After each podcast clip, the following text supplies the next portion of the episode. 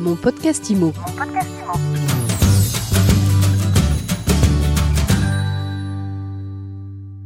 Bonjour et bienvenue dans ce premier épisode d'une nouvelle série, Mon podcast IMO, en partenariat avec l'ESPI, l'École supérieure des professions immobilières. À chaque épisode, on mettra les points sur les i, le i de l'IMO, bien sûr. Et pour démarrer cette série, eh bien, on parle d'un sujet qui nous tient vraiment très à cœur chez MySuite IMO.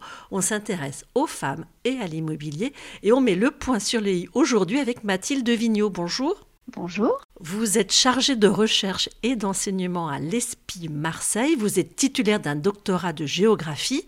Alors comment est-ce que la géographe que vous êtes aborde la question du territoire du féminin dans les professions immobilières? La question du territoire, elle transcende en réalité beaucoup de sujets et rapprocher cette idée, cette question de territoire avec la question du genre et des femmes, c'est effectivement quelque chose qui paraît euh, assez logique puisque on, a aujourd'hui de plus en plus d'études, de travaux, que ce soit à la fois dans la sphère scientifique, donc les universités, les grandes écoles, ou euh, dans la sphère institutionnelle, euh, par exemple, ça peut être les agences, euh, les agences d'urbanisme ou les agences indépendantes. on a de plus en plus de travaux qui s'intéressent à la question de la place et du rôle des femmes dans la construction et la production des territoires. Donc c'est une question qui, m'intéresse moi beaucoup à titre personnel, mais qui je crois doit intéresser aussi euh, les étudiants, les étudiantes des grandes écoles, euh, puisque effectivement dans la sphère du, territoire et plus spécifiquement dans la sphère de l'immobilier, euh, l'intégration des femmes et le rôle des femmes doit être pris tout à fait au sérieux et offre en réalité de nouvelles opportunités pour la production des territoires de demain.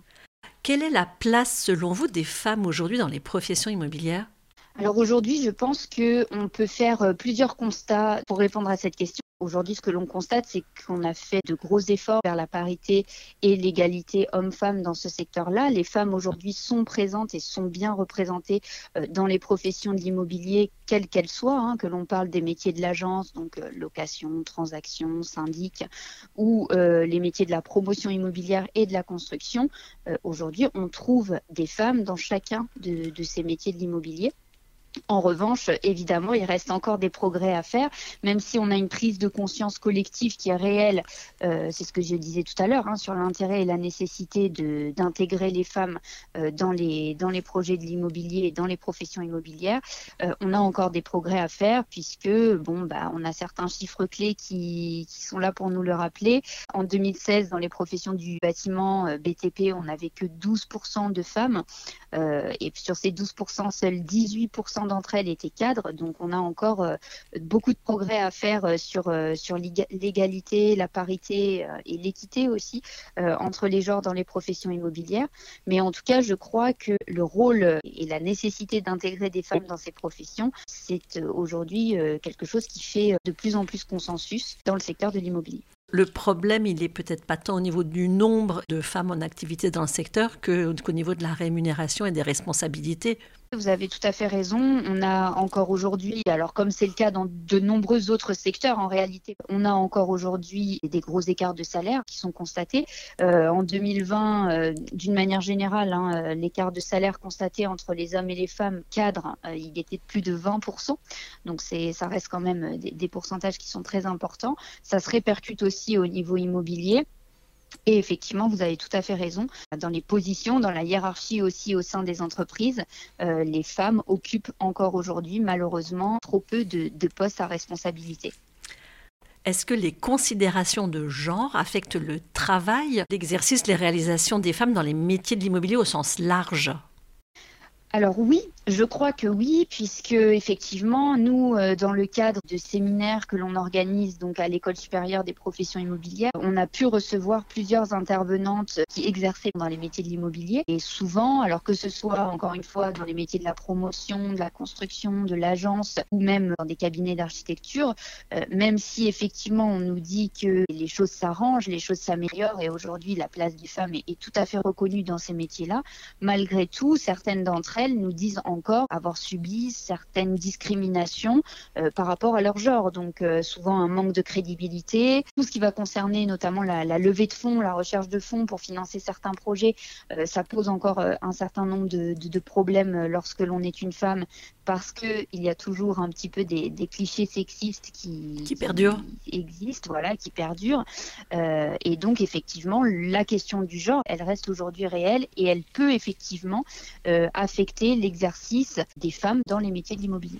Parce qu'on aimerait vraiment que cette question ne se pose plus, mais force est de constater sur le terrain, en tout cas de par les nombreux échos qu'on a nous euh, à notre niveau de professionnels le de l'immobilier, il y, a, quand même pas mal de, points d'optimisation pour être positif. Tout à fait, oui, oui. Alors c'est ce que je disais aussi. Le, constat qui doit être fait, c'est un constat qui doit tendre vers l'optimisme parce qu'effectivement les choses changent. On a passé ce, déni en fait, hein, euh, le, moment du déni où on ne croyait pas qu'il y avait euh, des inégalités euh, en fonction des genres. On n'en est plus là aujourd'hui, heureusement. on en est à une autre étape de bien se rendre compte encore une fois que l'intérêt d'intégrer la question du genre à la fois dans les professions immobilières et plus largement dans la, question de la production des territoires, euh, c'est de tendre vers la co-construction, donc vers l'inclusion, l'intégration des femmes, euh, et évidemment pas de se passer euh, du genre masculin, puisque c'est absolument pas l'idée qu'il y a derrière, derrière ces thématiques-là. C'est vraiment d'essayer de tendre vers une égalité, une mixité, de manière à produire aussi un bâti et des territoires euh, qui soient euh, complètement inclusifs, qui soient mixtes et qui correspondent finalement à toutes les personnes, euh, quel que soit leur genre. Alors ça, c'est vraiment intéressant. Qu'est-ce que ça pourrait être concrètement? Qu'est-ce qu'il y a de masculin, on va dire, dans l'aménagement, la production des territoires jusqu'à ces dernières années? Et quel pourrait être l'apport de la prise en compte du féminin?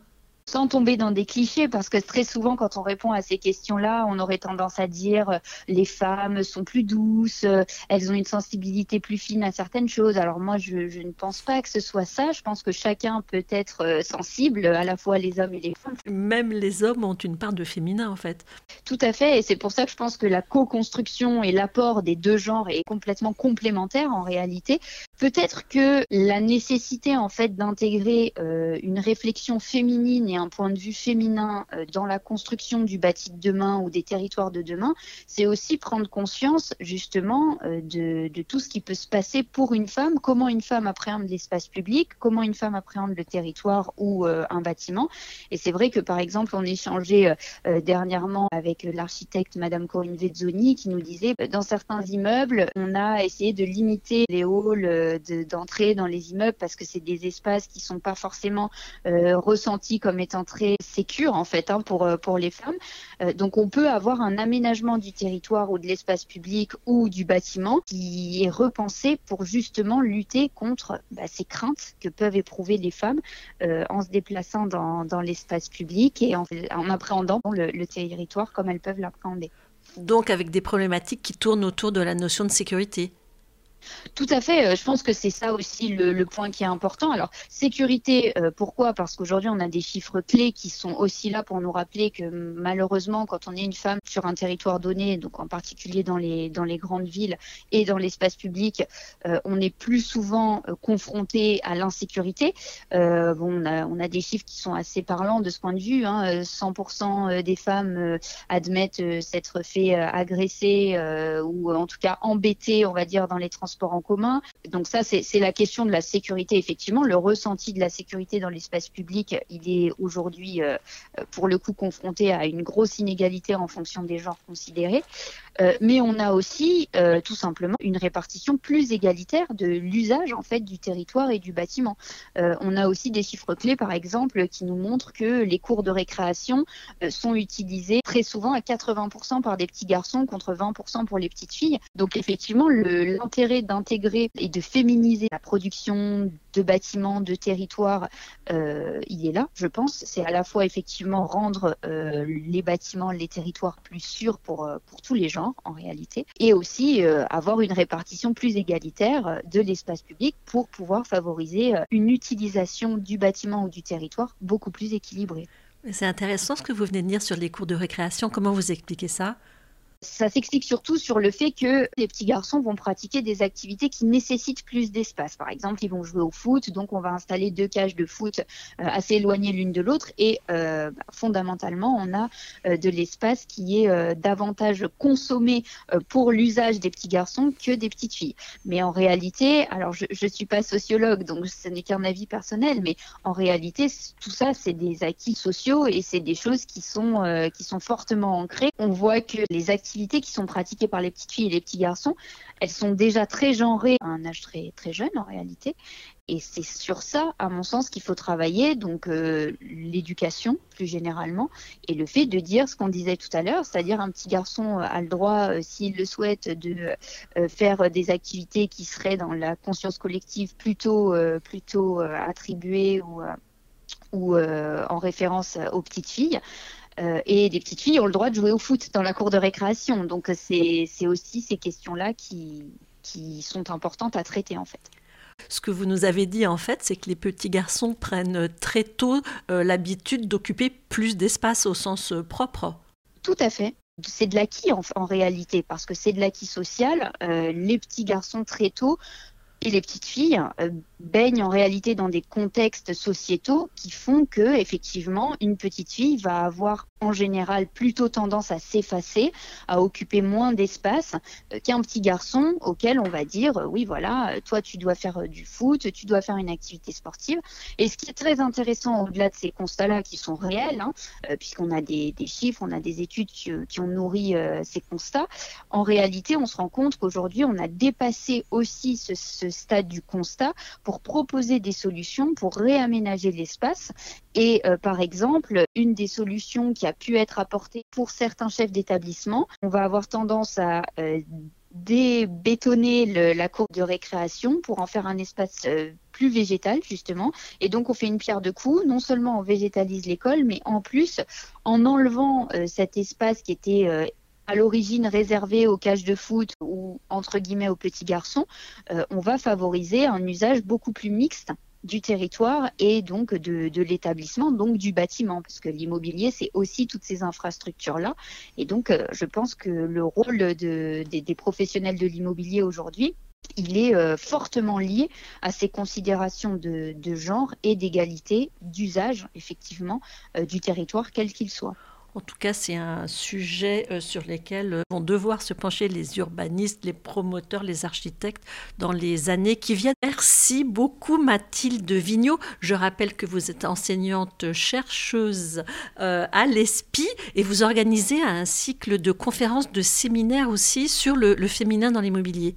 Oui, tout à fait. Donc avec euh, avec deux de mes collègues, euh, Raphaël Pérez et Lélie Assenbo, euh, nous organisons depuis le mois de janvier un cycle de séminaires sur femmes et immobilier.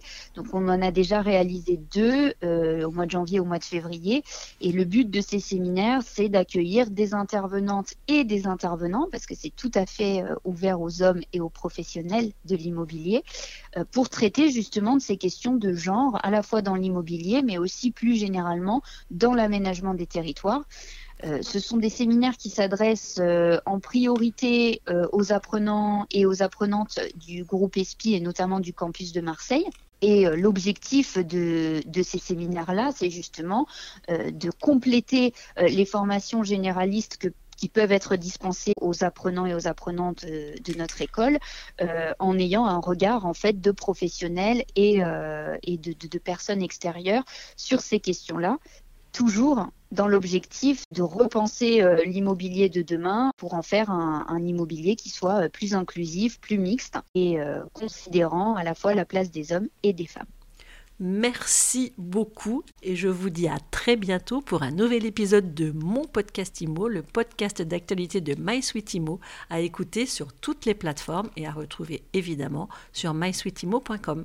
Mon podcast IMO. Mon podcast IMO.